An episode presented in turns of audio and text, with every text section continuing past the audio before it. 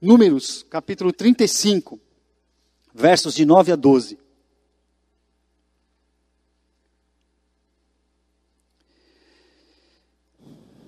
Disse mais o Senhor a Moisés, diz o versículo 9: Fala aos filhos de Israel e dize-lhes: Quando passardes o Jordão para a terra de Canaã, escolhei para vós outros cidades que vos sirvam de refúgio, para que nelas se acolha o homicida que matar alguém involuntariamente. Versículo 12. Estas cidades vos serão para refúgio do vingador do sangue, para que o homicida não morra antes de ser apresentado perante a congregação para julgamento. Vamos orar? Pai querido, no nome santo do Senhor Jesus Cristo, nós rogamos a Ti que nesta manhã o Teu Santo Espírito fale conosco. Invocamos o Teu Santo Espírito para estar presente aqui conosco, Senhor. Nos abençoe durante essa breve meditação da Tua palavra. No nome santo de Jesus que nós oramos. Amém. Antes de dar o contexto isso daqui, entrar no texto propriamente dito, quero dizer para os irmãos que eu gosto muito do Antigo Testamento. Gosto muito por causa desse, dessa, desse fator histórico que existe no Novo Testamento. Principalmente esses textos que explicam um pouco da história de Israel. O Pentateuco, é, esses livros históricos como Números e crônicas, juízes. Eu gosto muito, porque isso faz entender a origem das coisas. E a gente olhando lá para trás, consegue ver muita semelhança ainda com o que acontece hoje. Esse texto é um texto que fala sobre, ah, dando um pano de fundo aqui para vocês, é Deus falando com Moisés. Olha que coisa interessante. É algo que a gente não vê nos dias de hoje. Mas aqui diz: disse o Senhor a Moisés. Ele já estava tendo um diálogo com Moisés, falando com Moisés sobre como seria a entrada do povo na terra prometida. E esse, esse texto, esse evento aqui, esse fato acontece após aquele episódio onde Deus pede para Moisés enviar os escribas, perdão, os espias para a terra prometida, eles vão, espiam, aí voltam, dão um relatório negativo acerca da terra por causa dos gigantes que tinham nela. E aí Josué e Caleb interpelem ali, eles se manifestam e falam: olha, subamos e possuamos aquela terra que é promessa nossa. Então, isso está acontecendo já no final daquele período desértico, que o povo caminhou durante quatro décadas aproximadamente, e o povo está prestes a, a usufruir, a conquistar uma promessa do Senhor. Se a gente olhar para trás um pouquinho, ainda baseado em fatos históricos, o que aconteceu antes disso? O povo, o povo de Israel veio para o Egito, aquele episódio de, de José do Egito com os irmãos, e aí eles ficaram por 400 anos como é, escravos no Egito. E aí Deus levantou Moisés, o libertador, que tirou o povo do Egito, marchou lá no meio do Mar Vermelho e uma viagem que duraria aí, de acordo com os especialistas, um mês e meio máximo, perdão, 15 dias, 20 dias, durou 40 anos. E uma geração inteira se passou no deserto. E agora chega a hora dessa, dessa, desse povo usufruir dessa promessa, a promessa que Deus fez lá atrás, que daria para o povo uma identidade. E naquela época, naquele contexto, ter uma identidade, para ter uma identidade, seria necessário ter uma terra, um lugar para chamar de seu, para habitar. Porque até então eles não tinham uma terra. Eles eram escravos. O deserto não era a terra deles. Eles eram nômades. Os irmãos sabem a história. Deus conduziu o povo no deserto de dia, guiando através de uma nuvem. E à noite, uma coluna de fogo. Então aqui, Deus está dando é, diretrizes básicas para Moisés de como vai ser isso. Lá em cima, no início do capítulo, ele está falando sobre as cidades dos levitas, que a gente vai abordar daqui a pouco. Como que deveriam ser essas cidades? Porque ele, os levitas, eles teriam que, é, essas terras, essas cidades teriam que ser doadas para os levitas. Então é um diálogo de Deus aqui com Moisés. E aí, logo esse primeiro, capítulo, esse primeiro versículo, disse mais o Senhor a Moisés. Deus falava com Moisés. E isso é muito interessante. Porque Moisés não conhecia sobre Deus, Moisés conhecia Deus. De tal forma que quando ele ia para o monte ter com Deus, orar, quando ele voltava, a face dele voltava como? Brilhando. Eu fico imaginando como seria hoje se nós víssemos Deus face a face. Então aí mostra um pouco da relação de Deus com o homem. Embora hoje Deus não apareça face a face para nós, ele nunca deixou de se manifestar. Ele deixou o Santo Espírito para nós, que intercede por nós a ele. Mas o fato é que Deus se preocupa conosco. Deus se preocupava com o povo lá, de como eles teriam que se organizar, dar diretrizes sobre as cidades, para que serviria. A gente vai entrar mais no mérito dessa questão de cidade-refúgio. Mas Deus falava com o povo. Deus falava com, com o povo através de Moisés. Deus fala conosco. A gente ainda carrega um pouco dessa cultura, dessa bagagem, dessa herança, que a gente acha que Deus só fala com a gente através do pastor. Eu, eu sinto isso muitas vezes, porque vejo os olhos de vocês atentos, mas não. Deus fala através dos pastores, sim. Existem aqueles aos quais ele, ele separa para ser um ministro do evangelho que pregue, que anuncie as boas novas. Mas Deus fala conosco. Deus fala com você. Interessante que a gente precisa estar com os nossos ouvidos e o nosso coração atento para entender quando é Deus falando. Eu gosto de brincar um pouco, se os irmãos me permitem, mas a gente é presbiteriano, a gente acredita que Deus não fala com a gente. Uma vez eu falei isso aqui no púlpito, mas Deus fala com a gente. Os irmãos pentecostais não têm tanto problema com isso. Vou parafrasear aqui um pouquinho o pastor Antônio, tomar liberdade de usar algumas expressões que ele usa de vez em quando aqui, que se fosse eu, gente, eu falando isso numa igreja pentecostal, teria irmão dando aleluia, glória a Deus. A gente sabe como é que é. Eu gosto dessa, dessa fé desses irmãos, assim, isso me ajuda a crer mais. Mas é verdade. Eu tenho origem numa igreja, de igreja tradicional também. A gente tem esse, essa concepção de que Deus só fala através de alguém, através do ministro, do pastor. Não, Deus fala conosco nós temos o Santo Espírito que intercede por nós. Então aqui Deus estava falando com Moisés e ele fala conosco. Versículo 10 diz assim: olha a ordem que Deus dá, a preocupação de Deus, como ele se preocupa com cada detalhe. No começo do culto eu orei falando assim: Deus, o Senhor que conhece a quantidade de fios de cabelo da nossa cabeça. Olha a preocupação de Deus, como ele é detalhista. Fala aos filhos de Israel e diz-lhes: quando passardes o Jordão para a terra de Canaã. Ou seja, isso que eu estou falando agora, ele falou para Moisés, não vai caber aqui no deserto. É para o futuro. É para quando vocês possuírem, quando vocês tomarem a terra prometida. Diz para o povo: presta atenção, eu tenho algo para falar. Eu estou preocupado, eu tenho um planejamento, eu tenho planos para o povo. Essa terra que eu estou dando para vocês, eu tenho planos para ela. Eu tenho planos para vocês nela. E não é diferente na nossa vida. Deus tem planos para nós.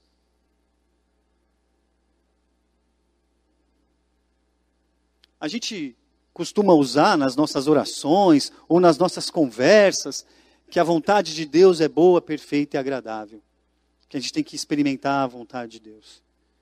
Ou seja, experimentar a vontade de Deus é entender quais são os planos de Deus para a nossa vida. Muitas vezes a gente nem acredita que Deus fala com a gente. E como é que a gente vai entender ou saber quais são os planos dele para a gente? É por isso que, invariavelmente, nós tomamos as diretrizes da nossa vida. Nós tomamos as nossas próprias decisões. Nós somos levados pelos nossos conceitos, pelos nossos valores, por aquilo que acreditamos, ou talvez aquilo que nos influencia, talvez os nossos medos, os nossos traumas.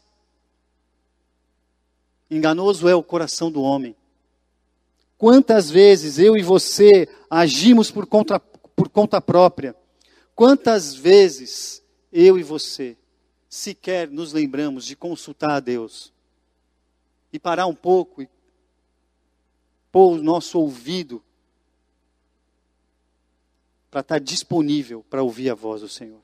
Ele é cuidadoso. A gente vai ver, os, se a gente lê o livro, o, o texto de Números 35 e também lá em Juízes, capítulo 20, que fala sobre a cidade de refúgio, você vai ver ah, os detalhes de Deus.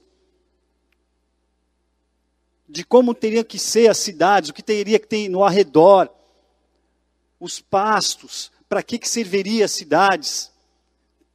Já vou adiantar aqui, ele fala lá que são seis cidades, pede para ser três de um lado do Jordão, três do outro lado. Eu estou falando desse Deus que pensa nos mínimos detalhes, que fala conosco, que se preocupa conosco. Então, cabe a nós prestarmos mais atenção naquilo que Deus tem para falar conosco. Só que para a gente fazer isso é um exercício diário, é uma disciplina, é termos contato com a palavra de Deus, é termos comunhão com irmãos, é exercermos algumas disciplinas espirituais, jejum, oração, solitude, entre outras. É, deveria ser um hábito meu e seu. E dessa forma estaríamos cada vez mais sensíveis à voz do Senhor. Entenderíamos que Ele cuida de cada detalhe da nossa vida. Versículo 11. Ele diz: Escolhei para vós outros cidades que vos sirvam de refúgio para que nelas se acolha o homicida que matar alguém involuntariamente. Puxa vida, Deus preocupado com assassinato involuntário, com crime que foi cometido de forma involuntária. Sim, tem um contexto por causa disso. Tem um contexto porque Deus fala isso. Não sei se os irmãos sabem, mas naquela época, o que regia as relações o que legislava as relações entre uns e os, entre os outros, entre os, o povo, era a lei de Talião. Conhecem? Já ouviram falar da lei de Talião? Aos jovens aí que estão na fase do vestibular, você que nos ouve, essa, essa foi uma pergunta, um tema de redação alguns anos atrás, da FUVEST, lá de São Paulo. A lei de Talião é aquela lei que é mais conhecida popularmente como olho por olho, dente por dente. A lei de Talião é o código de minha, eu, ah, Hammurabi, que é a retribuição proporcional. Olho por olho, dente por dente. É mais ou menos assim, vou tentar explicar com as minhas palavras. Se eu cometo um delito contra o Samuel, o Samuel tem o direito, pela lei de Italião, de retribuir proporcionalmente, ou até pior, ou até, até mais, o mesmo mal que eu fiz para ele. Se eu mato alguém da família dele, ele pode me matar, ou matar alguém da minha família, da, da mesma forma ou de uma forma mais cruel. Olho por olho, dente por dente. Lei de talião. Era assim. Só que, às vezes, acontecia de um acidente. Se você for ler lá em Juízes, você vai ver que tem vários tipos, por pedra, por não sei o que lá, por pau, por, porque empurrou. Lá em Juízes você vai ver todos esses detalhes de como poderia acontecer. E Deus falando, Deus falando para Josué depois, ó, oh, se acontecer isso por isso. Então o que, que acontecia na cidade de refúgio? O, o homicida, ele se apresentava aos sacerdotes da cidade e ali ele era julgado. Então ali era verificado se o crime dele tinha sido involuntário ou não. E ali ele poderia ficar. Cumprindo a sua pena até a morte do sumo sacerdote. Por que, que isso acontecia? Porque o, o sangue, o sangue, ele, ele manchava a terra, no sentido figurado. Ele não purificava a terra. Então o sangue derramado, ele clamava por outro sangue. Uma vida que era tirada clamava por outra vida. Então Deus faz isso, cria as cidades de refúgio, para que o homicida tenha um lugar para se refugiar.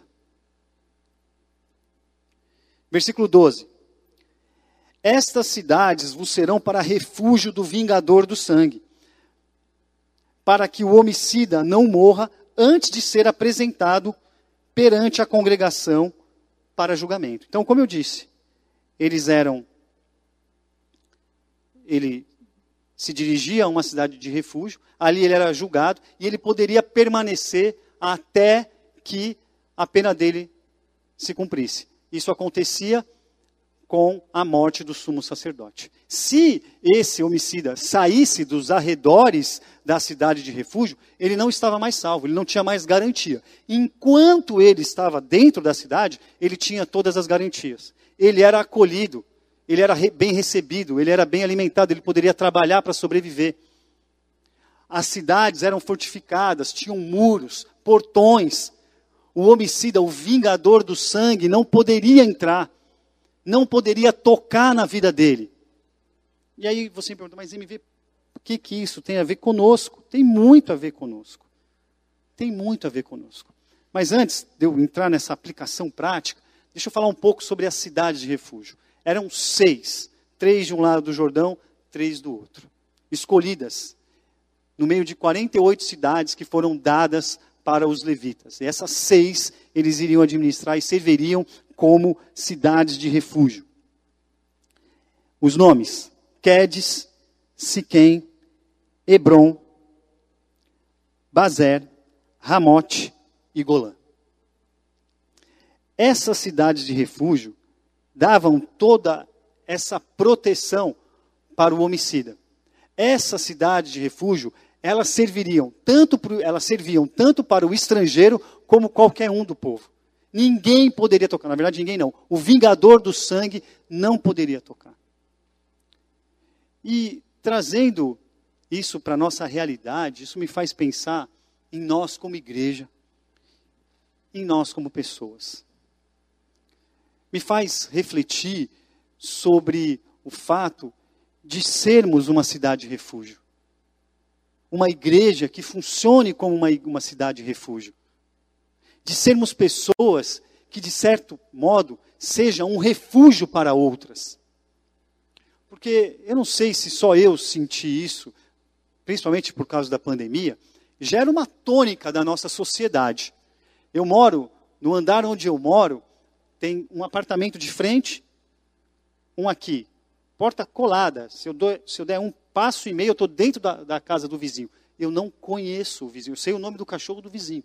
Porque toda vez que a gente sai, a gente, a, a, ele late, a Alice fica brincando com ele, fazendo gracinha para ele, e aí eu escuto ele, o, o, vizinho falar o nome do cachorro, é Zion. Mas eu não sei o nome do vizinho. Eu subo no elevador com ele. O do lado aqui tem uma filha da idade da minha filha, e aí eu não troco uma ideia com ele, eu dou um bom dia, uma boa tarde, para ser bem educado. Os vizinhos que tem o corredor, aí, lá, aí é que eu não sei mesmo o nome dos vizinhos, porque a gente não usa nem o mesmo elevador. Mas por que eu estou dizendo isso? Eu estou dizendo isso por causa do esfriamento das relações. E a pandemia parece que agravou mais ainda, porque agora a gente já não se cumprimenta mais, a gente já não se abraça mais, a gente mantém o distanciamento social. Ok, existe um fato concreto aqui, que é a pandemia, que nos, como é que eu vou dizer, nos obriga, nos força a sermos impessoais. A gente não sabe aqui se a gente abraça, se a gente dá um soquinho, já falei sobre isso aqui. Mas o fato é que uma igreja poderia e deveria ser uma cidade de refúgio. Eu e você poderíamos e deveríamos ser uma cidade de refúgio, como Deus é. Eu li o Salmo 46 hoje, antes de começar o culto. Ele diz assim: Deus é o nosso refúgio e fortaleza socorro bem presente na tribulação. Agora, olha que interessante, sendo mais específico sobre as cidades de refúgio, olha que interessante o que significa o nome de cada cidade. E olha, se a gente aplicasse isso para a nossa vida, como não seria diferente? Quedes, se eu estiver falando errado, depois vocês me corrijam, por favor. Significa santificação para o impuro. No original, o termo Ked significa santo ou santuário. Ele é o Cordeiro de Deus que tira o pecado do mundo. É a sua santidade que nos assegura a salvação eterna. Em Hebreus 2, capítulo 17 e 18 diz assim: Por isso mesmo, convinha que em todas as coisas se tornasse semelhante aos irmãos, para ser misericordioso e fiel sumo sacerdote nas coisas referentes a Deus e para fazer propiciação, propiciação pelos pecados do povo, pois naquilo que ele mesmo sofreu, tendo sido tentado, é poderoso para socorrer os que são tentados. É Deus que nos santifica. Se nós fôssemos uma igreja de separados, de santos, porque santo significa separado, nós acolheríamos muita gente. Se nós entendêssemos a essência de ser santo separado, serviríamos como uma cidade refúgio para muitas pessoas, da mesma forma que Deus é para nós. Porque Deus chama os santos. A gente chama, né, isso aqui, a, a Assembleia dos Santos, a Convenção dos Santos. Temos até o costume de falar uns com os outros, o santo, o vaso santo, ou minha irmã santa. Mas será que de fato nós somos isso? Na essência nós somos isso? Nós funcionamos como isso? Um local de santificação? Que deixa eu falar um negócio para vocês. Não existe locais santos e profanos. Existem pessoas santas e pessoas profanas. E Deus não habita em lugares. Deus habita em pessoas. Deus habita em nós. Somos santos. Kadosh, do grego. Santo, separado.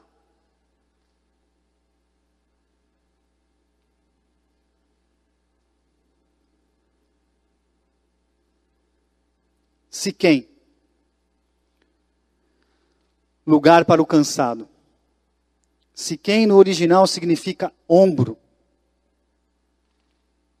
Assim como Siquém, Jesus é o refúgio para o cansado e oprimido. Mateus, um texto bastante conhecido de todos nós, Mateus capítulo 11, verso 28 diz assim: Vinde a mim, todos os que estáis cansados e sobrecarregados, e eu vos aliviarei.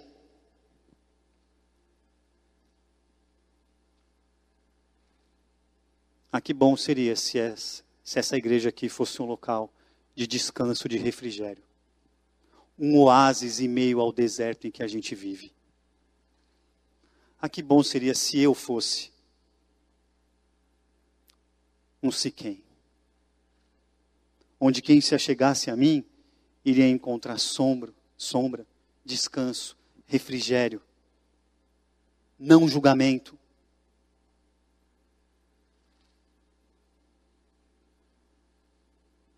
as cidades refúgios, elas eram localizadas em, em regiões estratégicas. Não foi à toa que Deus nomeou cada uma e disse qual seria cada uma. As cidades refúgios, elas eram populares, eram para todos. Eram de fácil acesso, era para o cansado. A gente tem sofrido de um mal moderno chamado saúde mental. A gente precisa fazer a nossa higiene mental e precisa mesmo. Eu confesso para os irmãos que a cada dia que passa eu acredito mais nisso. E confesso também para os irmãos que eu era descrente disso, eu era cético em relação a isso há um tempo atrás. Preconceitos da minha cabeça. O fato é que vivemos, como diz Bowen, na sociedade líquida, em, ter, em tempos de relações líquidas. Alguns dizem que são até gasosas, alguns pensadores, alguns filósofos. E nós não nos bastamos. Você certamente conhece alguém que precisa de ajuda, de tratamento. Temos psicólogas aqui na igreja. Eu bato um papo de vez em quando com a Nilceia, com a Cris. E ela fala MV, ela, ela sempre me alerta, MV, vai se cuidar, MV na igreja tem muita gente que precisa de ajuda. E a gente fica, às vezes, protelando isso, protelando isso. Mas o fato é, que eu não quero que, não estou dizendo que você tem que ser um psicólogo aqui. Eu estou dizendo que como cidade refúgio, a gente pode oferecer descanso, abrigo, sombra, refrigério para aquele que está cansado. Isso é uma forma de louvar a Deus, de exaltar o nome do Senhor e de sinalizar o reino dele. Porque é isso que nós fazemos. É isso que nós somos chamados para fazer. Amar ao próximo tem a ver com isso. Mas vamos continuar, tem mais quatro cidades ainda.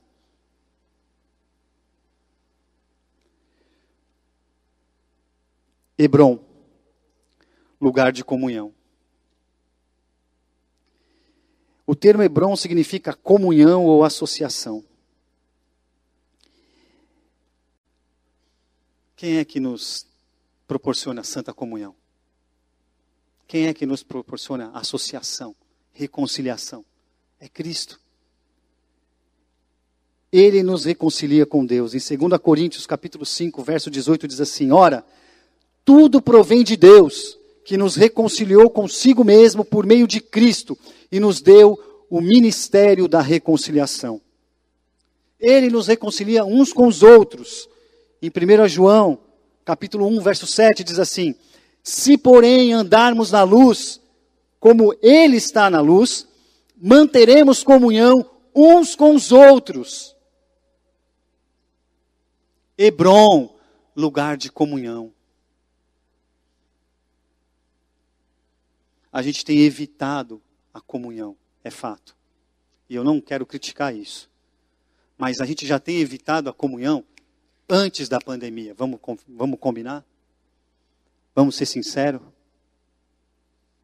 A gente tem perdido aqueles velhos hábitos que a gente hoje só encontra, e olhe lá, na cidade do interior, que a gente vai bater um papo na casa da comadre, na casa do vizinho, que a gente simplesmente se preocupa uns com os outros por nada. Ô amigo, amiga, como é que você está? Vem cá. Vamos sair hoje. Vamos nos encontrar. Vamos ter comunhão com entre nós. A gente sempre fica numa, vou usar uma expressão bem carioca aqui, a gente sempre fica no bora marcar. Bora marcar. Pô, a gente precisa se ver, bora marcar então e nunca marca. Nunca marca. A igreja tinha que ser um local de comunhão. Eu já disse isso várias vezes aqui. O que eu sinto mais falta na igreja era aquilo que a gente mais detestava. E eu sei que detestar é uma palavra forte, mas me permitem usar, me permita usar era no momento do louvor que o dirigente vinha aqui e falava, agora abraça o irmão que está do seu lado, sai do seu lugar e vai. Eu, eu venho de uma igreja que é como se fosse só esse corredor aqui. Aí o pastor mandava a gente se abraçar, eu saía lá da frente, ia lá atrás, abraçava a senhorio, o senhorio, o diácono ficava na porta. Era a coisa mais maravilhosa quando eu me converti, era a coisa mais maravilhosa. Eu gostava mais disso do que a pregação quando eu me converti. Porque eu ia nas pessoas assim e cumprimentava. Hoje eu tenho vontade de fazer isso aqui na igreja, mas eu não posso pela pela ética. Não vou fazer isso. Local de comunhão. Uma cidade refúgio, uma igreja refúgio, é uma igreja que proporciona comunhão entre as pessoas.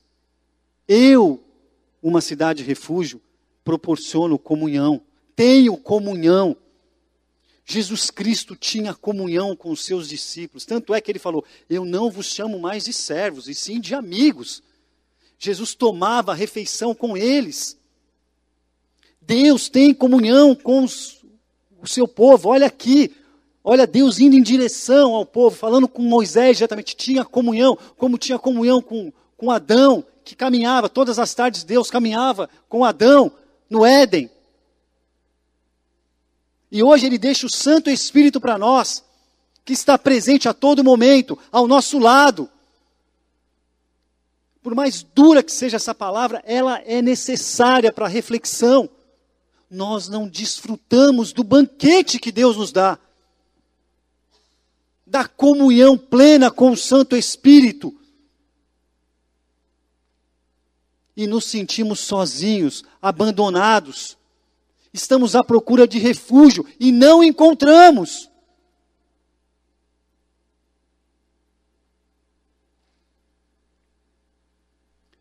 E aí eu me pergunto, nós não encontramos por quê? Será que é porque não existe ou porque não está à vista? Não está claro, não está de fácil acesso, como eram as cidades de refúgio, onde aquele que involuntariamente cometeu um homicídio, tinha livre acesso. E o vingador do sangue não poderia tocá-lo.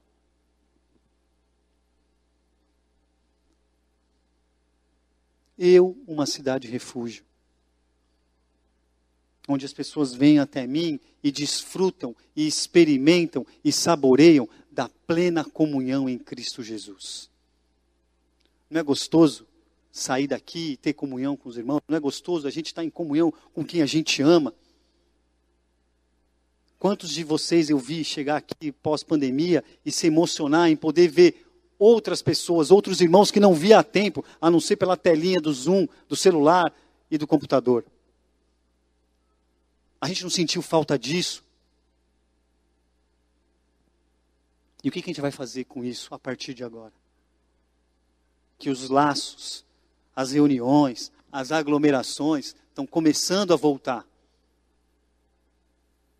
Como vai ser a nossa igreja para aqueles que vierem pós-pandemia? Seremos uma Hebron que proporciona comunhão, acolhimento, Porque deixa eu falar uma coisa para vocês: a responsabilidade não é só da galera que está ali atrás, na recepção. Ser gentil, ser educada, cortês, bom dia, boa tarde, senta aqui. A responsabilidade é nossa como igreja. De ser um local de comunhão para aqueles que se achegarem. Porque deixa eu falar um negócio para vocês. Vocês acham que não existem pessoas desesperadas procurando por cidades refúgio aí fora? Ainda mais num cenário pós-pandêmico Olha a janela de oportunidades que eu e você, como igreja e como cristãos, nós temos de nos tornarmos uma cidade refúgio para aqueles que precisam. Bezer, lugar de refúgio para o fraco. De acordo com o original, Bezer significa fortaleza.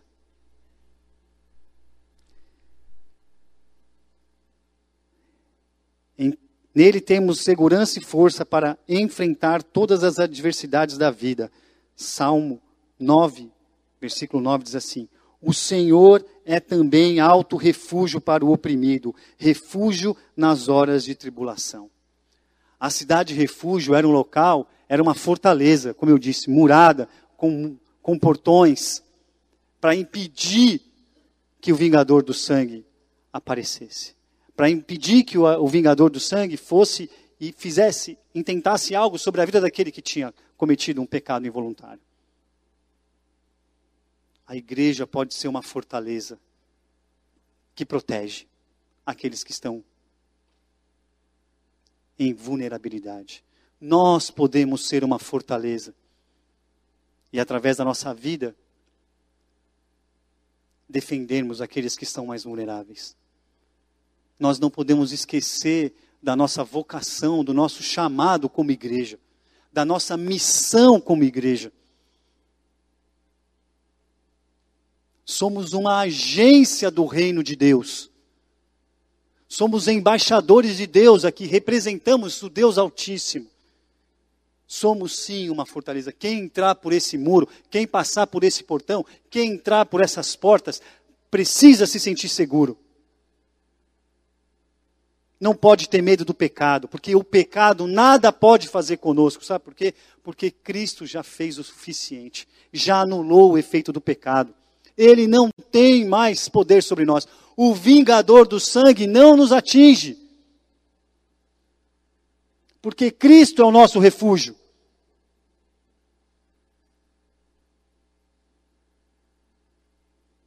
Ramote. Ah, lugar de refúgio para os humilhados. Ramote no original quer dizer exaltação, elevação. Nele encontramos paz, esperança e segurança. Portanto, não temas. O Senhor exalta os abatidos.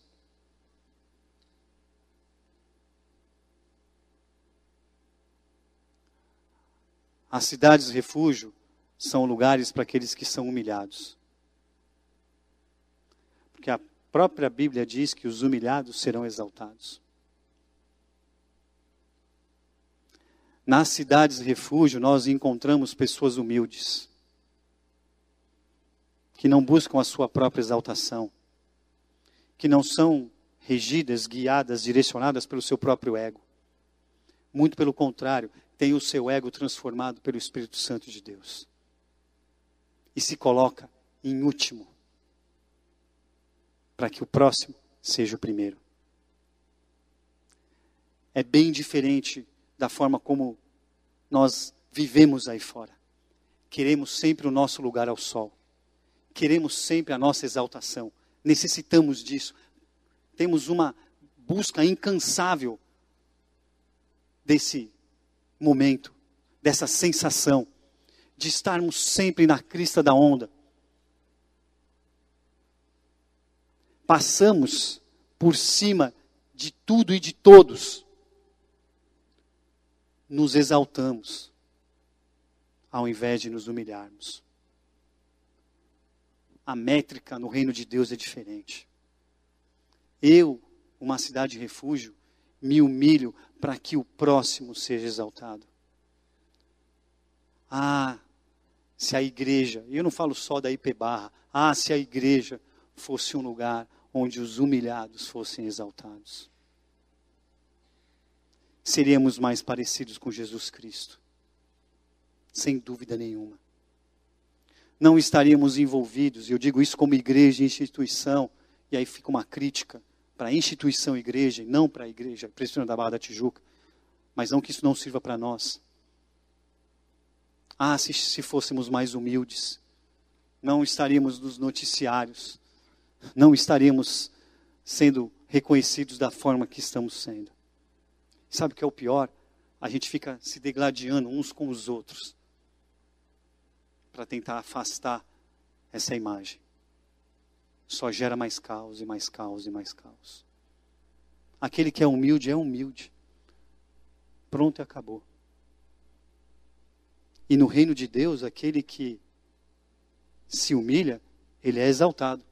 Lembra daquela história de Jesus que fala: olha, se chegar num lugar, não vai e senta lá na frente senta mais para trás, porque se chegar alguém mais importante do que você, você vai passar constrangimento de ter que sair do lugar onde você está e ir para um lugar diferente. É assim uma cidade refúgio. É assim uma cidade refúgio. Uma igreja refúgio. Por fim, Golã.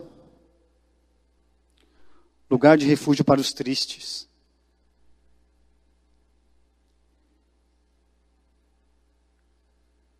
Cristo é o nosso refúgio contra a tristeza. Salmo 34, 6.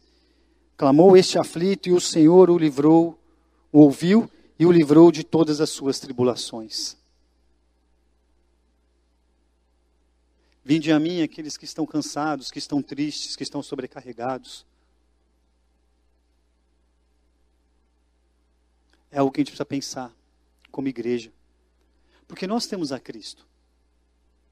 E ele é tudo isso que eu falei para vocês, é verdade ou não é? Mas cabe a nós consolar aqueles que choram. Cabe a nós estender a mão para aqueles que estão aflitos.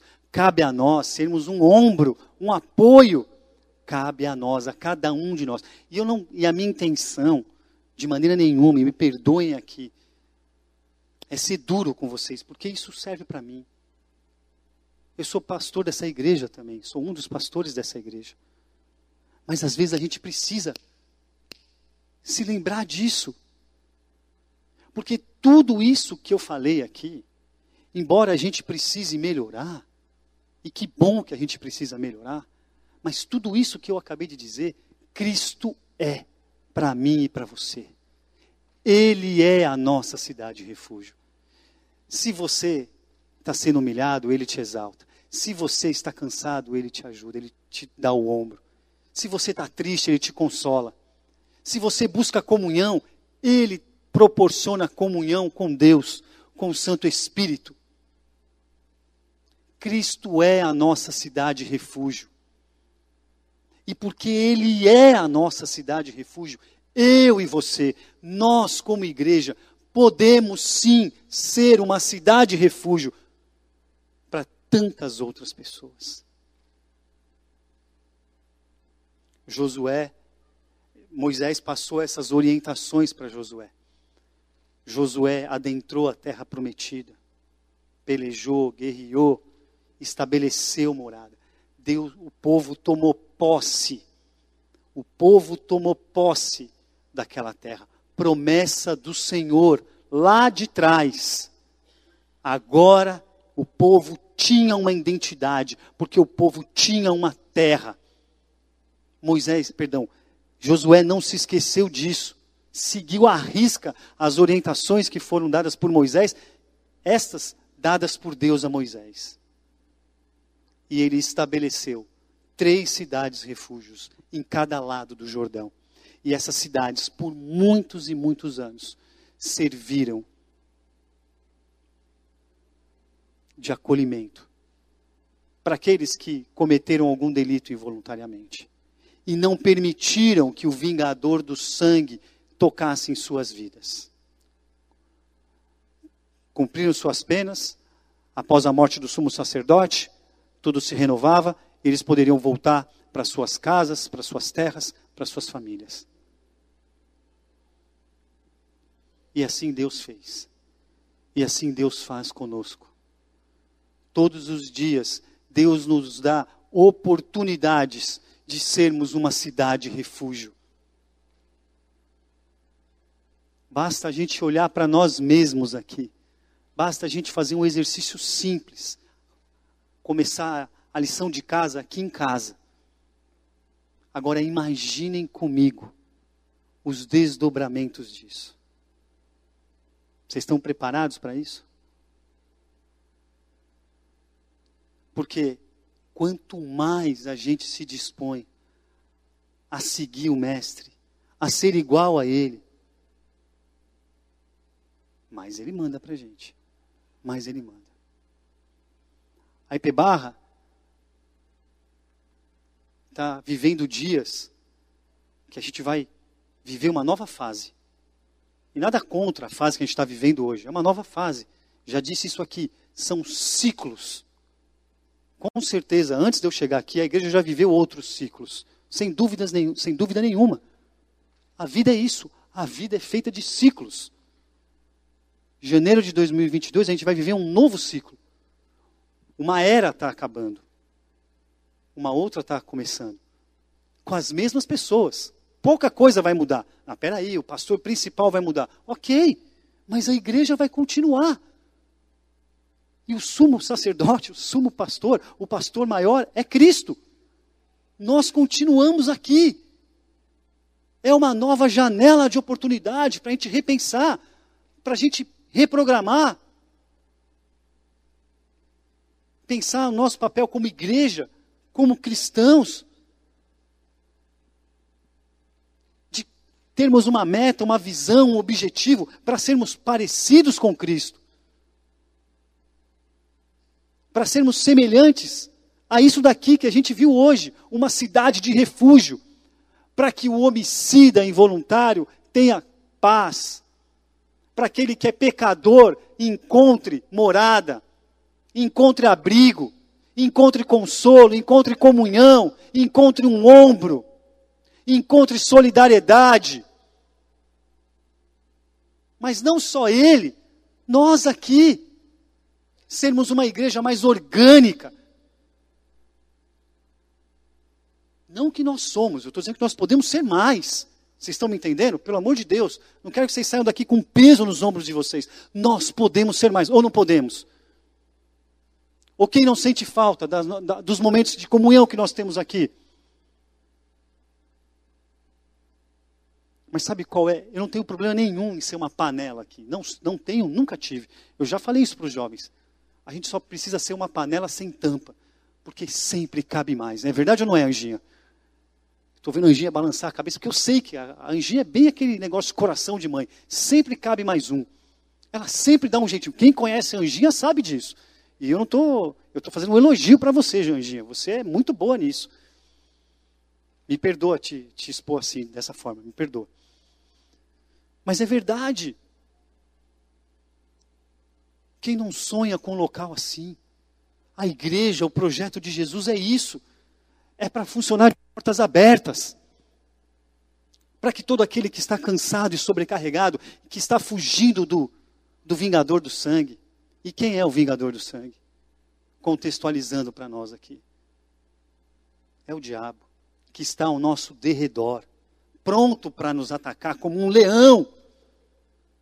Mas Deus que está ao nosso redor. Ele acampa os seus anjos ao nosso redor para nos livrar. E a gente tem essa certeza de que ele, o diabo não vai entrar aqui, porque ele está, o Senhor está nos guardando. Então, que sejamos um refúgio para aqueles que estão fugindo do devorador, para aqueles que estão tendo a sua vida atormentada, para aqueles que estão tendo a sua vida parecendo um, um inferno. Aqui é lugar para essas pessoas. E se você está assim aqui dentro, não tenha medo. Aqui é uma cidade refúgio. Se você se sente assim nessa igreja, saiba que ao seu lado, atrás de você, na sua frente, a começar em mim, existe uma cidade refúgio. Que Deus os abençoe. Vamos ficar de pé, vamos orar?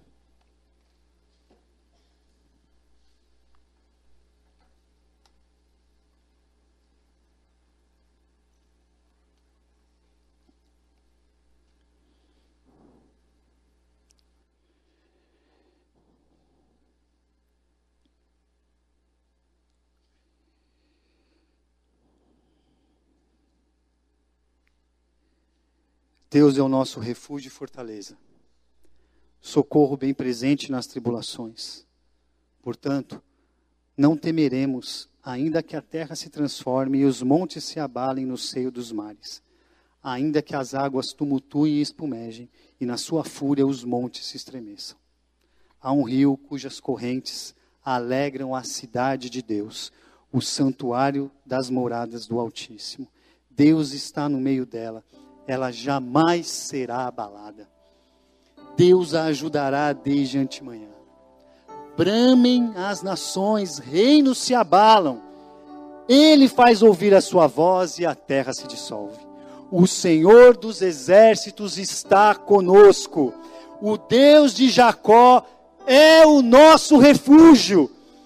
Vinde, contemplai as obras do Senhor, que assolações efetuou na terra. Ele põe termo à guerra até os confins do mundo quebra o arco e, a despedaça, e despedaça a lança, queima os carros no fogo. Aquietai-vos e sabei que eu sou Deus. Sou exaltado entre as nações, sou exaltado na terra. O Senhor dos exércitos está conosco. O Deus de Jacó é o nosso refúgio. Aleluia! Ele é a nossa cidade refúgio.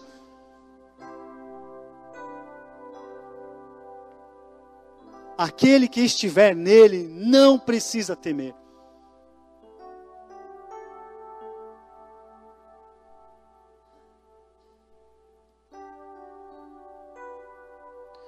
Pai Santo,